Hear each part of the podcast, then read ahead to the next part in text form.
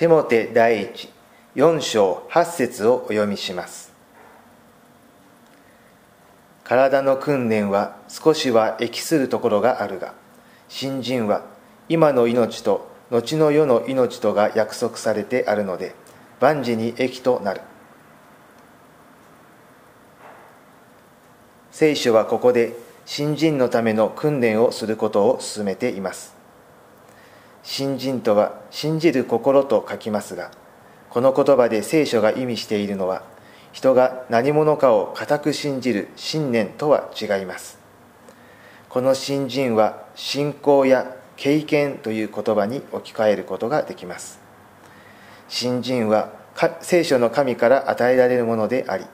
さらに深い新人を得るために追い求めるべきものです。新人は人間に生まれつき備わっているものではなく体の訓練のように努力して獲得していくものです。そして新人の獲得のために役立つのが信仰の言葉である聖書です。体を作り上げるために必要な栄養素があるように心を作り上げ心を養うために私たちは聖書を読むことが必要です。そのようにして私たちが新人を獲得することができたなら私たちは信心深い生活に伴う神の命に満たされることができます。神は私たちに来世の命だけでなく今を生きる命を豊かに祝福してくださいます。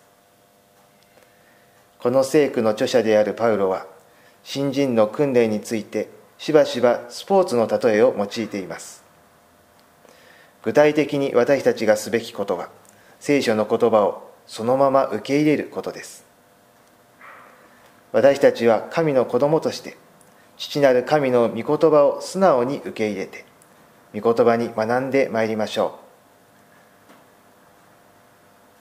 ご一緒にお祈りいたしましょう。天の父なる神様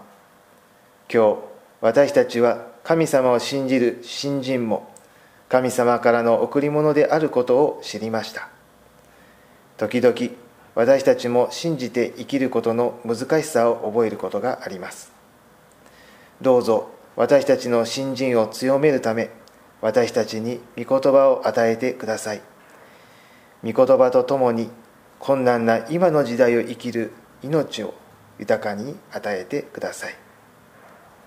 イエス・キリストのお名前によって祈ります。Amin.